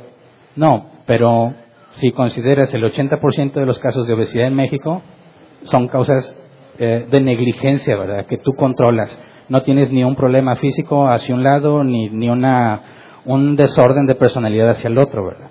Eso es el enfoque que tenemos y es el de mayoría de los casos. Cuando alguien tiene una situación eh, excepcional, obviamente se tiene que lidiar de otra manera. ¿verdad? Pero cualquiera que diga, bueno, no voy a comer porque me quiero ver bien, yo no considero que eso sea pecado. Pero cuando, o sea, tienes una obsesión. Hasta que haya vanidad. Exacto, o sea, bueno, mira, ¿cuál es una de las tareas del esposo y de la esposa? Ver el, o sea, el mundo y cómo agradar a su marido, ¿verdad? Entonces, cuando lo vimos en el curso de matrimonios, tenemos una responsabilidad de mantenernos agradables a nuestra esposa, ¿verdad? Y sí es un factor muy importante. Y no se trata de vanidad simplemente, sino de querer lucir bien para tu pareja. Ahora, cuando tú hablas de una vanidad en el sentido de querer verte bien, eso ya estarías hablando de una autoexaltación, que estás buscando la alabanza de los demás a cómo te ves o querer conseguir aceptación. Ya no es propiamente querer verte bien, o sea, el verte bien es el medio para lo que realmente buscas.